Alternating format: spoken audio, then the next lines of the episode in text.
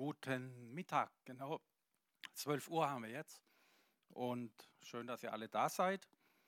Wen der Sohn befreit, der ist wirklich frei. Wir können heute in Dankbarkeit den Gottesdienst beginnen und durchführen. Die Versammlung haben befreit von Masken. Und dafür danken wir jetzt und wir beten für die Versammlung, dass Gott und der Heilige Geist das machen können, was sie wollen. Vater im Himmel, wir danken dir für dein Wort und du hast gesagt, dass du der Einzige bist, der uns wirklich frei macht. Danke, dass wir jetzt wieder ohne Masken hier versammelt sein dürfen. Danke, dass wir überhaupt versammelt sein dürfen bei uns in diesem Land. Und wir danken dir, Herr, dass du uns dein wunderbares Wort gegeben hast und das Vorrecht, dein Wort und deine rettende Botschaft weiterzugeben. Danke, Vater im Himmel, dass der Heilige Geist uns beisteht, der mich jetzt richtig reden lässt, sodass es verstanden wird. Und danke, dass auch die Herzen geöffnet sind, dass dein Wort bewirken kann in den Herzen der Menschen, im Leben der Menschen, die es hören und die dir weiterhin folgen wollen. In Jesu Namen. Ich segne jeden, der da ist. In Jesu Namen. Amen. Äh, Thema heute ist im Großen und Ganzen Vergebung. Und das ist sehr, sehr umfangreich. Und ich möchte jetzt erstmal beginnen, wozu wir das brauchen und wie wir da hinkommen und ja, was Gott eigentlich damit vorhat. Und als erstes mal einen ganz groben Überblick.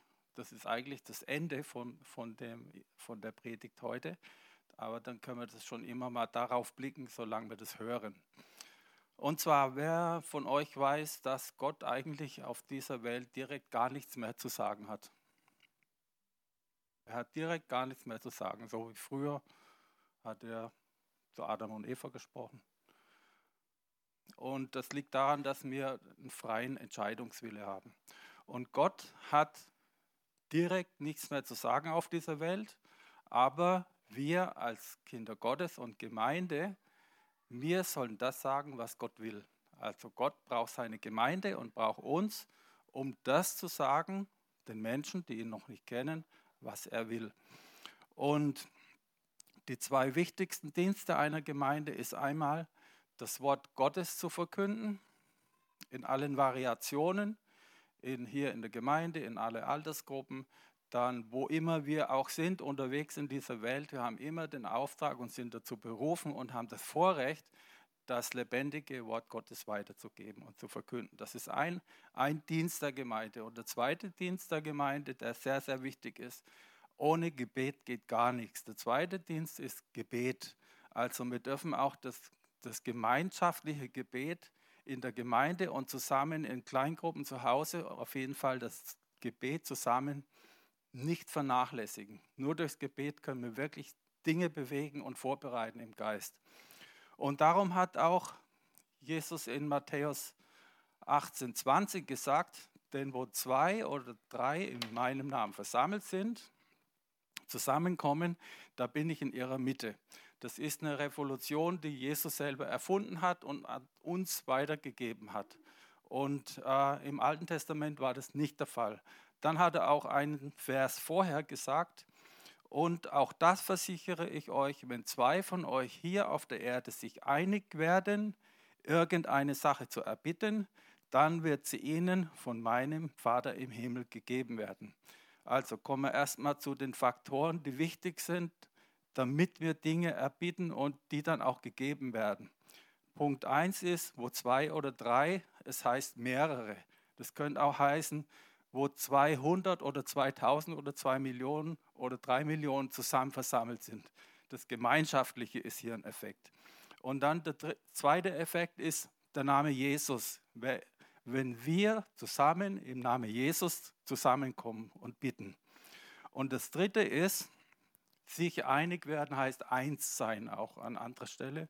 Wir sollten eins sein, müssen eins sein, dass unser Gebet eine richtige Hammerdurchschlagskraft hat. Und Jesus macht nichts ohne auf dieser Welt, ohne dass wir mit einverstanden sind. Gott hat alles eigentlich, was wir brauchen und was wir auch erbeten, hat er schon parat. Aber er verlangt von uns, wir sollen darum bitten. Warum gibt es uns nicht einfach so?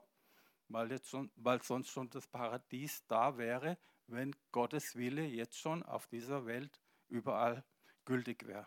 Also, er macht es nur im Einverständnis mit uns, wenn wir darum bitten. Und dann gibt es uns. Wenn wir einig sind, wenn wir versammelt sind und wenn wir in seinem Namen bitten.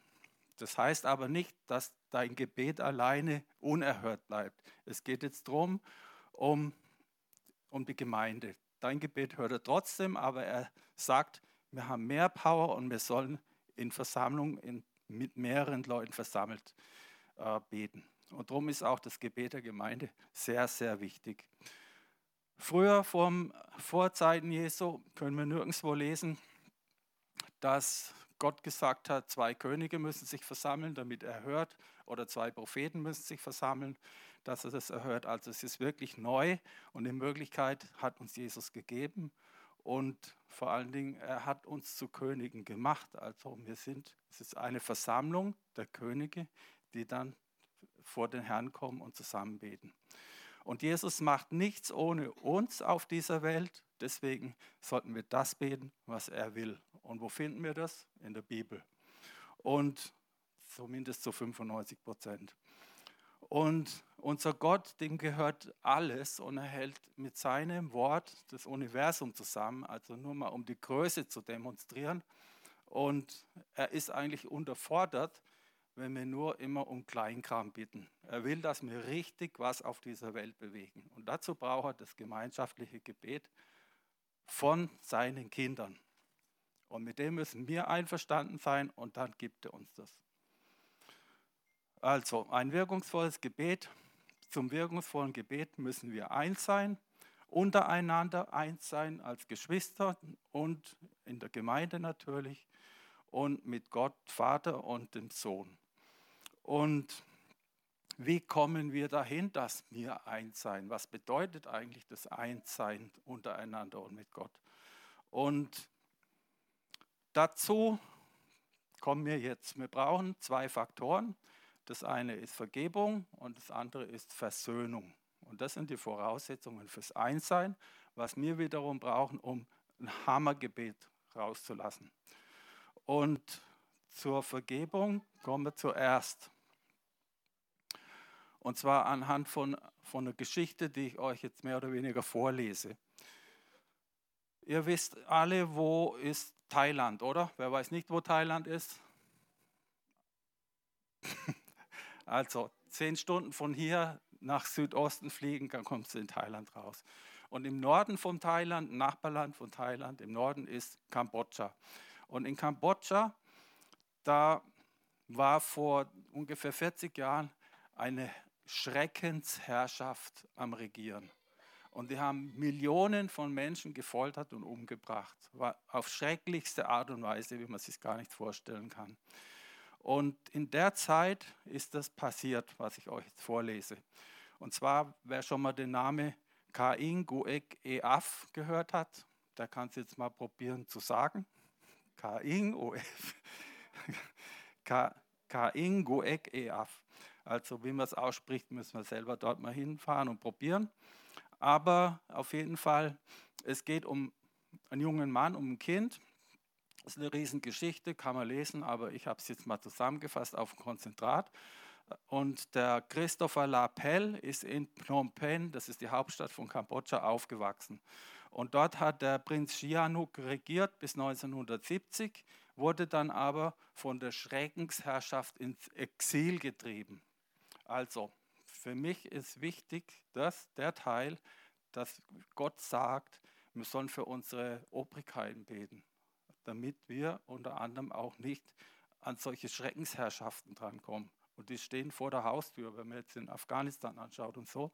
Ruckzuck kann das auch bei uns passieren. Also, Jesus hat gesagt, äh, vor allen Dingen bittet für die Obrigkeiten und für alle Menschen.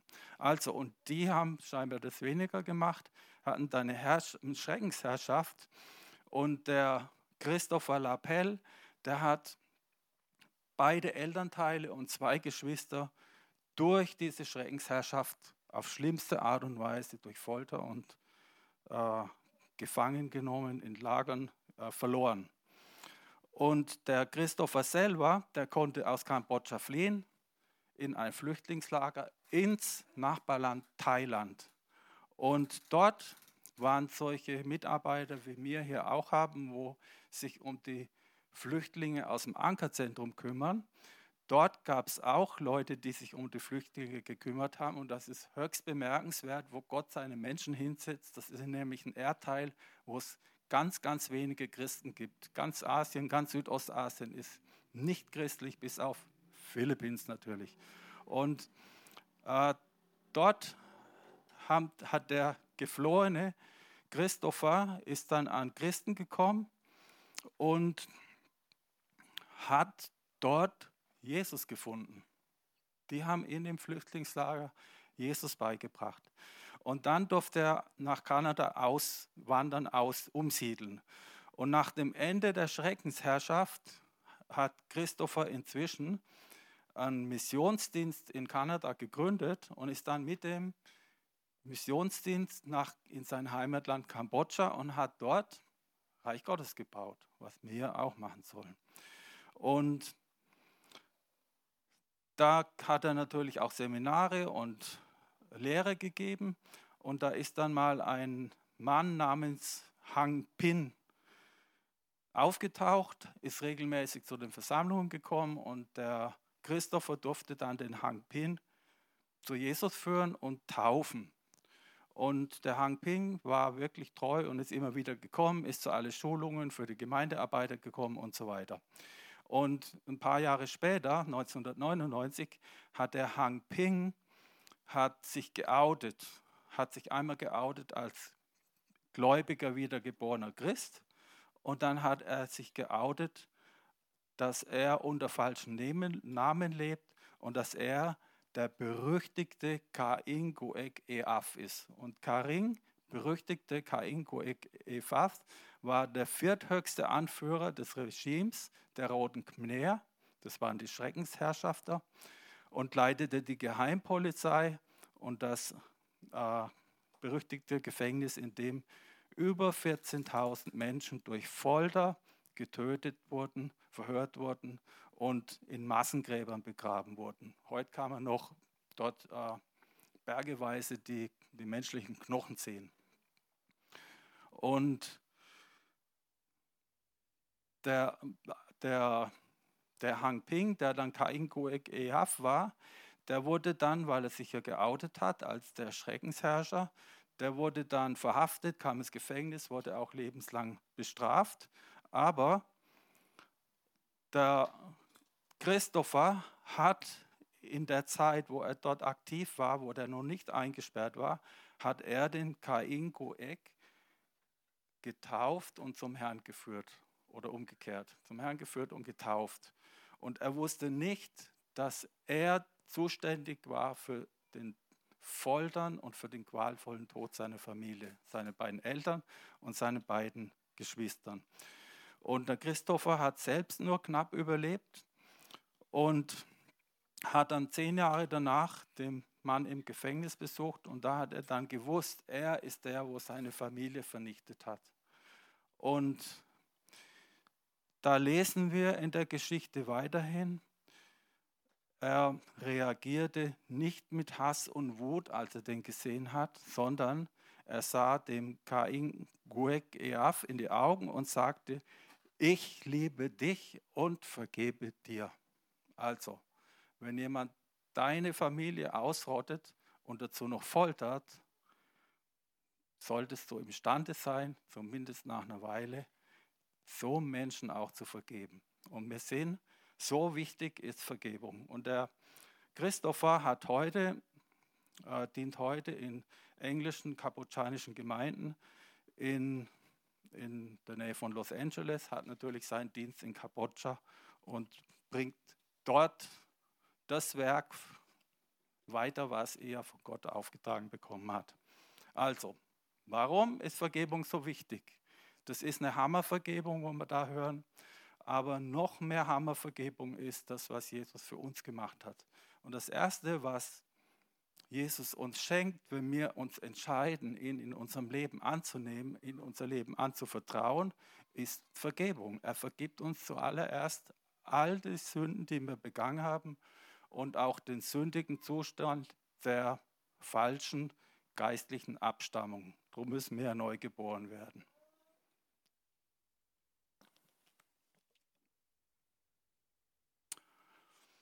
Und jetzt schauen wir uns mal genau an, warum ist Vergebung so wichtig. Vergebung bedeutet einmal freigesprochen, unschuldig, nicht schuldig des Fehlverhaltens. Schuld und Fehler sind weggegeben, sind abgegeben und jeder persönlich angesprochen heißt, du bist nicht mehr schuldig. Also wenn du Jesus in, de, in deinem Leben akzeptiert hast, in deinem Herz akzeptiert hast, sagt Jesus zu dir, du bist nicht mehr schuldig. Und damit geht für uns eine Riesenlast weg. Und warum ist die Vergebung so wichtig? Weil es der einzige Schlüssel und der einzige Weg ist, zu dem, was wir vorhin gesungen haben, zur Befreiung. Zur Befreiung von allem, was unser Leben beschwert, was unser Herz belastet, alles, was wir in unserem Leben schwer tragen müssen. Von dem hat uns Gott wirklich befreit. Und da ist das alles dabei, was wir als Lasten betrachten und erleben. Und wir müssen wirklich erkennen, dass uns Gott total befreit hat. Und die Schuld, die wir hatten, ist total weg. Und in 1. Johannes 1,7 lesen wir, leben wir aber im Licht, so wie Gott Licht ist, dann haben wir Gemeinschaft miteinander. Und das Blut, das sein Sohn Jesus für uns vergossen hat, befreit vor aller, aller, aller Schuld. Und niemand braucht sich mehr vom Teufel anklagen lassen. Du hast das vor 10 und 15 und 20 Jahren getan. Und Schuld ist ein absoluter Segensverhinderer. Solange dir nicht vergeben ist, kannst du auch nichts von Gott empfangen, kannst du keinen Segen bekommen oder nur Teil vom Segen. Und deswegen ruft auch Jesus uns immer wieder zur Vergebung auf. Wir sollen den Leuten, die sich bei uns was zu Schulden kommen lassen, vergeben. Er vergibt uns auch immer ständig. Wenn wir als Kinder Gottes heute wieder sündig sind, weil wir eben nicht perfekt sind und kommen zu ihm und sagen, bitte um Vergebung, er vergibt uns immer wieder. Und das macht er mehr als siebenmal, siebzig Mal. Er macht es immer wieder, immer wieder. Er wartet aber, dass wir bemüht sind, dass es immer weniger auch wird. Und Vergebung passiert nicht von alleine. Also ich kann mir jetzt denken, ich habe gestern Mist gebaut, ah, Gott vergibt mir schon, ich bin ja sein Kind. Oder ich habe jetzt zu euch irgendwas gesagt, was verletzend ist. Dann denkt ihr halt, von dem wollen wir nicht mehr was wissen und was hören. Ich, ich mache einen Bogen aus dem rum. Vergebung passiert nicht von alleine. Wir müssen was dazu tun. Und der erste Schritt zur Vergebung ist, dass derjenige, der sich verletzt fühlt, der, der meint, er ist schuldig und sagt aber, ich habe doch gar nichts gemacht, der hat mich verletzt. Also wenn ich jetzt, äh, da, wer hat vorhin gesagt, ich habe ermahnt, manchmal, ich rede normal und es ist ermahnt und merke selber gar nicht. Kann sein, ich ermahne jemand und merke selber gar nicht und der ist verletzt. Also in dem Fall sagt die Bibel, derjenige, der verletzt ist, der soll dann kommen und sagen, in Liebe sagen, hey, du hast vorhin das und das gesagt, können wir darüber reden. Das hat mich bewegt und da will ich Klärung. Also derjenige, wo meint, er ist unschuldig, soll nicht die ganze Zukunft jetzt mit dem nichts mehr zu tun haben wollen, weil er rumschmollt und sagt, der hat mich verletzt. Er muss zuerst kommen. Die Bibel sagt in Matthäus 18, 15, uns genau das Gegenteil. Wenn dir ein Bruder Unrecht getan hat, geh zu ihm. Also, ich habe euch Unrecht getan, ich muss zu euch gehen. Ihr müsst zu mir gehen. So ist es richtig. Ihr müsst zu mir gehen. Also, wenn ich euch Unrecht getan habe, müsst ihr zu mir gehen und sagen, Siegfried, du hast da Mist gemacht und ich möchte mit dir darüber reden. Also, wenn dir ein Bruder Unrecht getan hat, geh zu ihm und weise ihn auf seinen Fehler hin. Wenn er auf dich hört und seine Schuld zugibt, dann sage ich, okay, ich werde mich bemühen, dass das nicht mehr passiert, dann hast du ihn für dich gewonnen. Was haben wir dann? Wieder Freiheit da zwischen uns beiden. Wenn das derjenige nicht macht und im Stolz praktisch bleibt, ich habe doch gar nichts gemacht, dann wird nichts mehr zustande kommen zwischen den beiden. Und das will Jesus auf keinen Fall. Und das Prinzip ist, dass wir zu dem hingehen, der uns als Sünder in dem Fall vorkommt und äh, versuchen, das zu klären. Und das Prinzip sehen wir öfters noch in der Bibel, zum Beispiel äh, der Johannes, der war in der Wüste und hat die Leute, die Gott nicht gekannt haben, die hat er aufgerufen. Er, er, der Johannes, der hatte niemand groß was getan, aber er hat die Leute, er ist zu den Leuten und hat gesagt, ihr müsst umkehren. Er hat einen Schritt auf die Sünder getan ist, und hat sie zur Umkehr aufgerufen. Und Jesus war es so viel wert, dass er aus seiner perfekten, herrlichen, sündenfreien Himmelswelt zu uns auf die gefallene Erde gekommen ist, wo für jemanden, der keine Sünden hat, eine, eine Qual ist. Für mich ist es manchmal eine Qual, bei gewissen Leuten, die Jesus nicht kennen, zu sein. Es ist schwierig und Jesus ist gekommen, war bereit, zu uns auf diese gefallene Welt zu kommen, aus seiner perfekten Himmelswelt, um uns zu vergeben. Deswegen ist, hat er den Schritt gemacht als Unschuldiger zu uns Sünder. Also zuerst derjenige, der meint, er braucht nichts machen, der soll den Schritt machen. Die, die Vergebung ist so viel wert, dass Jesus eben auch sein Blut vergossen hat, sich für uns kreuzigen lassen und sein Blut fließen hat lassen, damit wir, damit er uns Schuld vergeben kann, uns die Last der Schuld vergeben kann. Und dann kommt die Folge, das ist der zweite Schritt, von der, von der Vergebung, wenn es weitergehen soll, damit wir uns auch versöhnen können. Also Vergebung und Versöhnen ist ein Unterschied. Und wir können uns nur versöhnen, wenn wir vorher Vergebung annehmen. Und dann fließt der Segen und wir können gesegnet leben und vor allen Dingen, wir können in der Freiheit leben, die Gott für uns eigentlich gemacht hat. Im im Prozess heißt es, ohne Umkehr keine Vergebung, ohne Vergebung keine Versöhnung. Die drei Dinge müssen wir machen. Umkehren, wenn wir noch nicht umgekehrt sind, wenn wir schon umgekehrt sind und du willst dich versöhnen mit Gott, das geht nur über Versöhnung, äh, über Vergebung. In 2. Korinther 5, 9 lesen wir, Gott war in der Person von Christus, als er durch ihn die Menschen mit sich versöhnte mit sich versöhnte. Er rechnete ihnen ihre Verfehlungen nicht an, haben wir vorhin schon gehört.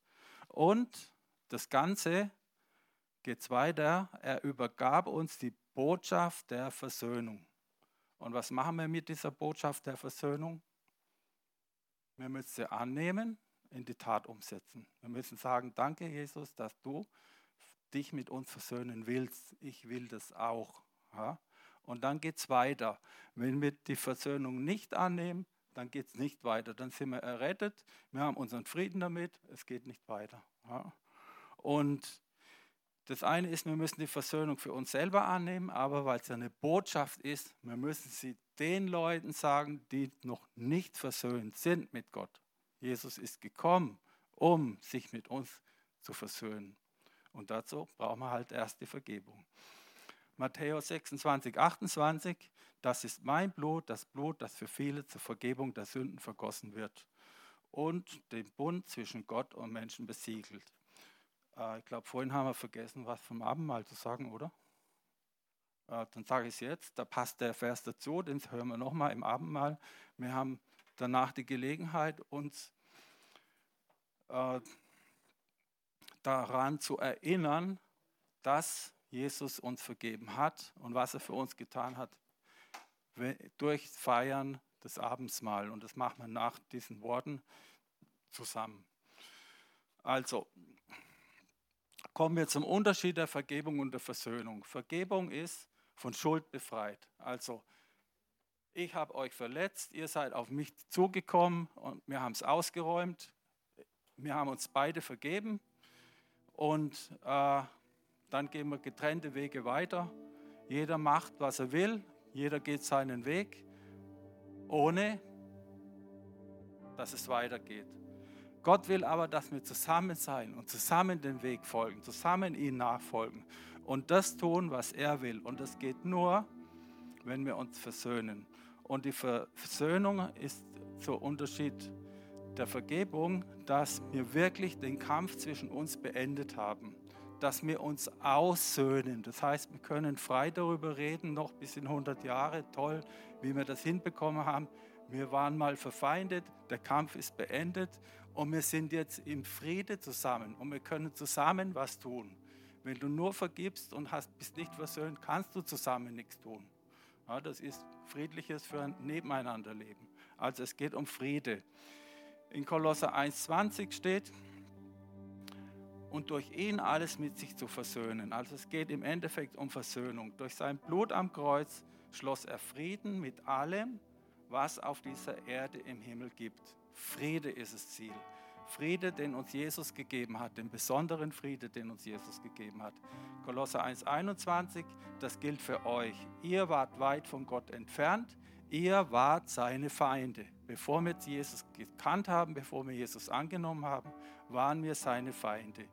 Und in Kolosser 1,22, doch nun hat Gott euch mit sich ausgesöhnt und jetzt gehen wir in die leicht verständliche englische Bibel und da steht es ausgesöhnt, ein bisschen genauer und da steht, ihr wart seine Feinde.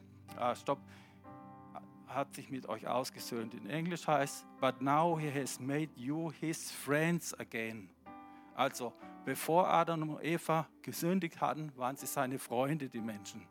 Dann haben sie gesündigt, dann waren sie seine Feinde, weil sie eben rebelliert hatten. Wir sind auch seine Feinde, solange wir Jesus noch nicht angenommen haben. Wenn wir uns zu ihm bekennen, dann sind wir wieder seine Freunde. Ja, darum geht es. Im Prinzip ist, Johannes 15, 14 steht auch, und ihr seid meine Freunde. Vorhin haben wir es, glaube ich, auch gesingen, gesungen, dass wir jetzt seine Freunde sind. Ihr seid meine Freunde, wenn ihr meinen Anweisungen erfolgt. Und die Anweisung ist ganz einfach, wir sollen die Vergebung annehmen, und wir sollen die Versöhnung annehmen. Wir sollen bestrebt sein, uns zu versöhnen. Und die Versöhnung macht, wenn wir das jetzt äh, kurz fassen, die Versöhnung macht uns von Gottes Feind zu Gottes Freund. Ja, und das macht die Vergebung alleine nicht, nur die Versöhnung. Also, und warum ist Jesus die Versöhnung mit uns Menschen so viel wert? Er hat sich schlachten lassen, er hat sein Blut fließen lassen. Warum? Damit wir uns versöhnen lassen können. Und wir können das rausfinden in einem Gebet, das Jesus zu seinem Vater gebetet hat. Johannes 17, 21. Ich bete, dass sie alle, und das sind wir alle, eins sind. Und zwar eins, so wie du, Vater, in mir bist und ich in dir. So sollen sie in uns eins sein. Also Vater und Sohn sind eins und Jesus hat gefleht darum, dass wir auch dazugehören. Und dann wird die Welt glauben, dass du mich gesandt hast. In 1722, ich habe ihnen die Herrlichkeit, Herrlichkeit bedeutet in dem Fall, er hat uns alles gegeben, was wir brauchen, um in Gottes Furcht zu dienen und zu leben und zu wandeln. Die Herrlichkeit, er hat uns alles geschenkt, dass wir so leben können, wie es Gott gefällt, die du mir gegeben hast, also Vater hat Jesus die Herrlichkeit gegeben und Jesus hat uns gegeben. Und damit wir eins sind, so wie wir eins sind. In 23, ich in ihnen, du in mir, damit sie die vollkommene Freiheit gewinnen, sind wir wieder bei der Freiheit, die Gott für uns will, und damit die Welt erkennt, dass du mich gesandt hast und sie geliebt hast, so wie ich von dir geliebt bin. Also darum geht es, dass wir einen Unterschied machen als Gemeinde, als Geschwister, die zusammen sind, die eins sind, machen einen Unterschied zu Menschen, die ohne Gott leben. Und Gott will in ganzer Fülle bei uns wohnen. Und das ist ja auch das Ziel, der Platz im Himmel. äh, wo, wir, wo Gott für uns vorbereitet, die zu ihm gehören. Wir wollen, er will einfach mit uns, mit seinen Kindern zusammen wohnen. Und er wohnt ja auch jetzt schon zusammen, bloß im Himmel wird es dann übers weit millionenfache übertreffen, was das bedeutet. Und jetzt kommen wir dazu, Umkehr, Vergebung, Versöhnung, damit wir eins sein können. Was ist eigentlich eins sein? Was heißt eins sein?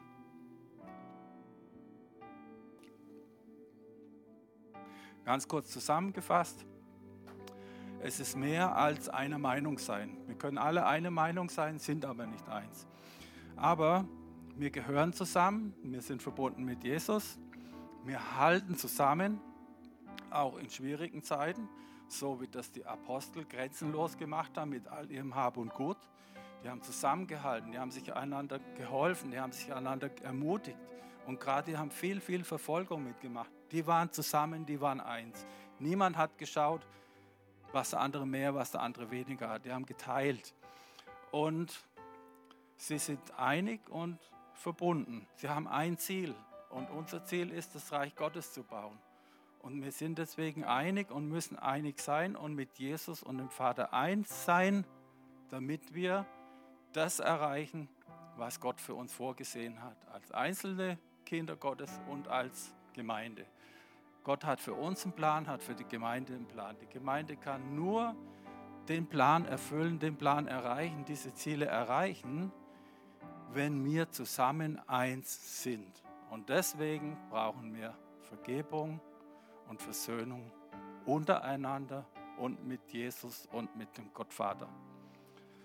Also es gibt da keine Klassen oder sagen, der hat mehr, hat weniger, der hat weniger, der kann schreiben und der kann nicht lesen und sowas. Wir sind eins, egal wie die Umstände sind. Und Gott will einfach, dass wir zusammen, wir haben das vorhin im Gebet schon gehört, wenn wir zusammen beten und einmütig im Gebet sind, erreichen wir viel mehr. Und zum Beispiel eine Familie erreicht viel mehr wie ein Vater, eine Mutter, ein Kind alleine. Dann als Familie erreichen wir mehr. Als Geschwister hier in der Gemeinde erreichen wir mehr. Als Leib Christi, äh, wir sind ein Teil vom Leib Christi hier, der Teil Neu-Ulm, erreichen wir mehr. Und wir sollen die Frucht als Gemeinde bringen, die Gott für uns vorbereitet hat. Und wir können als Beispiel äh, uns daran erinnern, was passiert war in Apostelgeschichte 12, 15. Da waren zwei Apostel im Gefängnis, total angekettet und gesichert mit Wächter und mit, was weiß ich, Toren und, und Mauern. Und die Gemeinde von den beiden, die hat zusammen, die hat zusammen inständig gebetet. Also das inständige gemeinschaftliche Gebet hat bei denen erreicht, dass es Erdbeben gab, dass Engel kamen, dass sie ungehindert und ganz locker die Gefangenschaft, aus der Gefangenschaft befreit wurden, in Begleitung von Engeln, die gekommen sind, weil die Gemeinde gebetet hat. Ja? Also das können wir bewirken als Gemeinde, große Dinge bewirken. Gott will große Dinge hier machen auf dieser Welt. Wir haben vorhin gehört, die Zeit läuft aus, wir müssen die Zeit nutzen. Und die großen Dinge erreichen wir nur zusammen als Gemeinde. Und das möchten wir mal uns alle zu Herzen gehen lassen und dass wir uns nicht gegenseitig mit irgendwelchen Firlefanz das Leben gegenseitig schwer machen, sondern eins sein bedeutet einfach ein Ziel, ein Strang und Gottes Ziele verfolgen. Und deswegen ist Vergebung so wichtig. Und heute ist der Tag, an dem wir uns daran erinnern, dass uns Gott vergeben hat, dass Jesus für uns gestorben ist, damit er uns vergeben kann.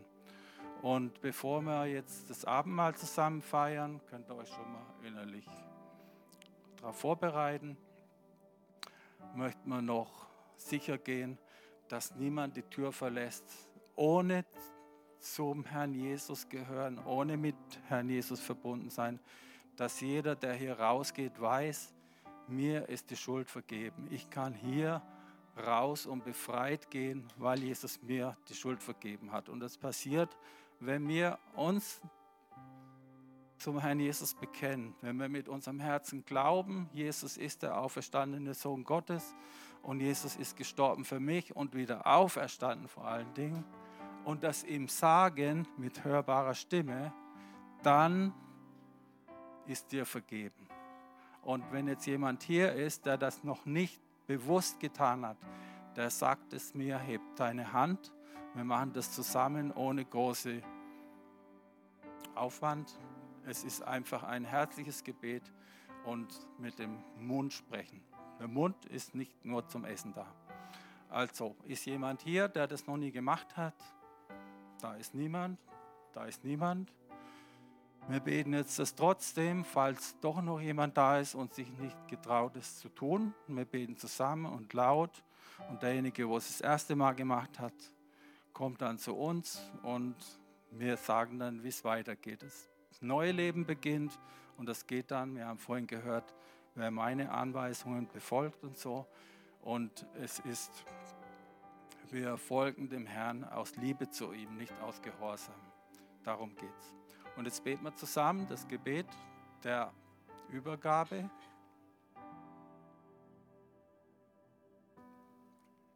Ihr betet alle laut mit. Herr Jesus, ich danke dir, dass du für mich zur Vergebung meiner Sünden am Kreuz gestorben bist. Ich glaube, dass du von den Toten auferstanden bist. Ich nehme dich heute als meinem Erlöser an und bekenne, Jesus, du bist mein Herr. Ich danke dir für mein neues Leben. Amen.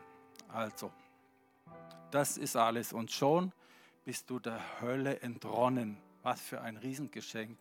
Ohne was zu bezahlen, ohne körperliche Anstrengungen. Halleluja. Und dafür danken wir den Herrn. Und dafür hat er uns weitere Anweisungen gegeben, damit, wir das, damit das nicht in Vergessenheit gerät. Und Dankeschön.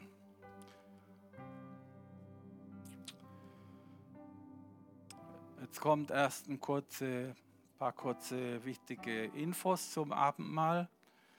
Jesus hat mit seinen Jüngern das Abendmahl gefeiert, weil er wusste, dass er zu seinem Vater zurück in den Himmel geht. Und die, für die Jünger war das eine völlig neue Situation. Ihr Chef, wo wir alles anvertraut haben, wo wir so viele spannende Sachen erlebt haben, äh, der geht. Und er hat praktisch so eine Art Verabschiedungsessen gemacht. Und dann hat Jesus gesprochen, so oft ihr das Abendmahl feiert, tut es zu meinem Gedächtnis. Also wir sollen daran denken, was Jesus für uns getan hat. Und wir sollen das wirklich feierlich machen, bewusst auch differenziert die Sachen bedenken, die er für uns gemacht hat. Und das Abendmahl zu feiern, ist keine bloße Erinnerung an irgendwelche äh, hintergrundlosen Taten, sondern es ist genauso ein Auftrag wie das Wort zu verkünden, wie Jünger zu machen und sowas. Also es ist ein Auftrag. Wir sollen das machen, regelmäßig. Ihr könnt das auch zu Hause machen. Aber ich sage euch jetzt, was wichtig ist, damit es auch zu Hause das rauskommt, was Gott will. Und das eine ist, wir müssen wissen, es ist ein Auftrag. Jesus hat es seinen Jüngern aufgetragen, zu tun, uns zu erinnern. Und dann müssen wir aufpassen, dass wir nicht ein Ritual draus machen und denken, hier ist die Heilung drin. Also wir müssen ans Wort Gottes glauben und ans Gebet glauben und das, was Jesus für uns getan hat. Das gehört symbolisch dazu als Blut. Also kein Ritual draus machen. Und das Zweite ist, in 1. Korinther 11, 27 steht, dass wir würdig sein sollen. Was ist würdig, was ist unwürdig? Wann dürfen wir es oder wann sind wir würdig genug, das zu, zu tun? Und das hat uns der Paulus geschrieben. Und der Paulus war jemand, der sagt von sich selber, dass er uns die Information über das Abendmahl hat er selber überliefert bekommen. Also er war in der gleichen Situation wie mir. Er war nicht selber mit Jesus dabei beim Abendmahl, der Paulus. Er hat es überliefert bekommen. Wir haben es von Paulus überliefert bekommen und wir machen es deswegen auch zur Erinnerung. Und er spricht zu uns dass wir würdig sein sollen. Und würdig heißt, dass wir wirklich die Vergebung, die totale Vergebung, die uns Jesus geschenkt hat, dass wir die annehmen und uns nicht erneut von irgendjemand anklagen lassen. Der Ankläger der Brüder ist der Teufel. Er kann zum Beispiel zu dir sagen, das kann gar nicht sein, du hast von mir aus wie vorhin 14.000 Leute umgebracht. Wie kann das sein? Jesus vergibt dir das niemals. Das ist Anklage. Ja? Und du kannst dich auch selber anklagen, weil du irgendwas gemacht hast, wo du vielleicht noch nicht verarbeitet hast vor langer Zeit. Wir sollen glauben, dass das alles vergeben ist, wenn du eine gültige Bekehrung gemacht hast. Also würdig sein. Wir sollen wirklich uns an das erinnern, was Jesus für uns gemacht hat. Jeder auch persönlich, dass er dich schon von Krebs geheilt hat, dass er dir 15 Kinder geschenkt hat oder dass er, dass er für dich gestorben ist, damit du in, in den Himmel kommen kannst. Diese Sachen sollen wir denken. Und darum geht jetzt in euch und wir nehmen schon das Brot in unsere Hand und da geht es weiter mit dem Text, den der Paulus schreibt in Kolosser 11, 23 denn ich habe es vom Herrn überliefert bekommen, was ich euch weitergegeben habe. Das war in der Nacht, bevor Jesus ausgeliefert wurde. Also, und er nahm das Brot und sprach zu seinen Jüngern,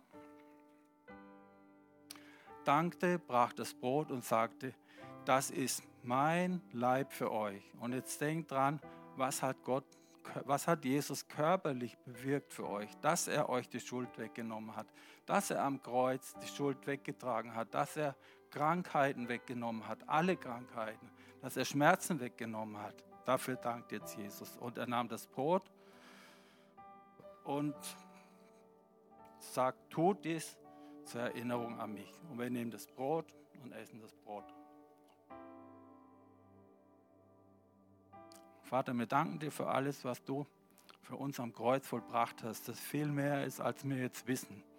Du hast so viel bewirkt und wir danken dir, dass du uns ein gesegnetes Leben dadurch geschenkt hast, dass du uns jetzt vor Krankheiten beschützt, weil du sie weggetragen hast und die kommen nicht mehr zurück, weil wir deine Kinder sind und deine Vergebung angenommen haben und die Last der Schuld weggenommen hast. Vater, wir danken dir, dass du willst, dass wir gesund sind und du führst und leidest uns so, dass wir auch gesund bleiben.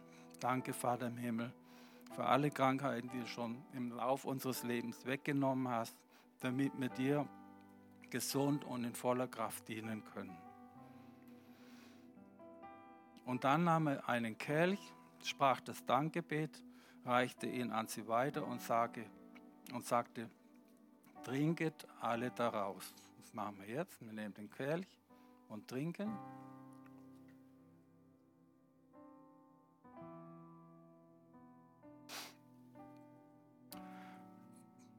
Das ist mein Blut, das Blut, das für viele zur Vergebung der Sünden vergossen wird. Vorhin haben wir gehört, was die Vergebung bewirken kann und bewirken soll. Wir müssen die, die Wirkung der Vergebung müssen wir auch weiter annehmen. Wir müssen uns versöhnen lassen, müssen schauen, dass wir so viel wie möglich eins sein mit untereinander und mit Gott und Jesus. Und dann sagt er, Sünden vergossen wird und den Bund zwischen Gott und den Menschen besiegelt. Also den neuen Bund, den uns Jesus gemacht hat, der viel besser ist als der alte. Seid dankbar dafür, dass wir verbündet sind mit Gott und dass er, dass er im Bund der Stärkere ist, der Allmächtige. Und wir sind die Kleinen. Und wir haben das Vorrecht, mit ihm im Bund zu haben. Und er sagte nochmal, das ist dieser Kelch, ist der neue Bund, der durch mein Blut gegründet ist. So oft ihr daraus trinkt, tut es zu meinem Gedächtnis. Also, wir danken dir, Vater im Himmel, dass wir uns erinnern. Und zwar, wir möchten uns mehr als nur alle vier Wochen so erinnern, was du für uns getan hast. Danke, dass dein Blut geflossen ist, dass du uns die wirkliche Freiheit schenkst. Und danke für ein gesegnetes Leben, weil du, weil du alles dafür vorbereitet und uns geschenkt hast. In Jesu Namen. Amen. Äh, noch kurz, warte mal noch kurz. Wir haben gehört, dass das Gebet der Gemeinde ist sehr, sehr wichtig. Und ich würde sagen, wir beten jetzt, wir sind jetzt als Gemeinde versammelt, wir beten noch ganz kurz für, aber powermäßig für die Sachen, die wir bewegen können. Und das ist einmal unsere Regierung und das ist alle Menschen. Und gerade jetzt, wo Turbulenz auf der ganzen Welt ist, dass wir uns da richtig verhalten. Beten wir zusammen als eins sein unter Geschwistern, so wie es Jesus will. Halleluja, Vater im Himmel, wir danken dir, dass du uns so viel Autorität gegeben hast und dass du uns auch zutraust, dass wir diese Autorität leben und dass wir wissen, was wir da bewirken können, Vater im Himmel. Dir ist alle Macht im Himmel und auf Erden gegeben und du hast uns das weitergegeben, Vater. Und wir beten jetzt, wo du sagst, wir sollen vor allen Dingen für alle Menschen beten, dass sie zu dir finden, Herr. Wir beten dafür, dass die Menschen, dass sie deine Botschaft jetzt sowieso fast schon alle gehört haben, dass sie die annehmen, damit sie nicht verloren sind. Wir beten um Weisheit und Erkenntnis, was unser Beitrag dazu ist. Und Vater, gib uns immer Mut und Kühnheit, dass wir die Botschaft der Versöhnung weitergeben. In deiner Salbung und mit, deiner, mit deinen lebendigen, kräftigen Worten. Vater, und wir beten auch für die Regierung, für die Obrigkeit, in unserem Land, Vater, auf der ganzen Welt geht so zu, wie du uns prophezeit hast und die Zeit läuft aus. Und wir danken dir, dass du uns beschützt vor, vor, äh, der, vor Schreckensherrschaften. In Jesu Name, dass du uns beschützt vor weiteren Terrors, Terrors in unserem Land, weil wir zu dir gehören und weil wir weiter im Geist kämpfen, dass dein Wort hier weiter verbreitet wird, damit viele Menschen, damit alle Menschen, damit das ganze Land deine Botschaft annimmt, deine Rettung annimmt und umkehrt und sich heilen und befreien lässt. Wir danken dir, Vater im Himmel, dass du jeden einzelnen von uns segnest, dass die Familien gesegnet sind. Wir beten für Erweckung von den Familienmitgliedern, die noch nicht zu dir gehören. Vater, lass uns da auch das Richtige tun und sagen in Jesu Namen und es segnet jeden Einzelnen und alles, was zu ihm gehört. In Jesu Namen. Amen.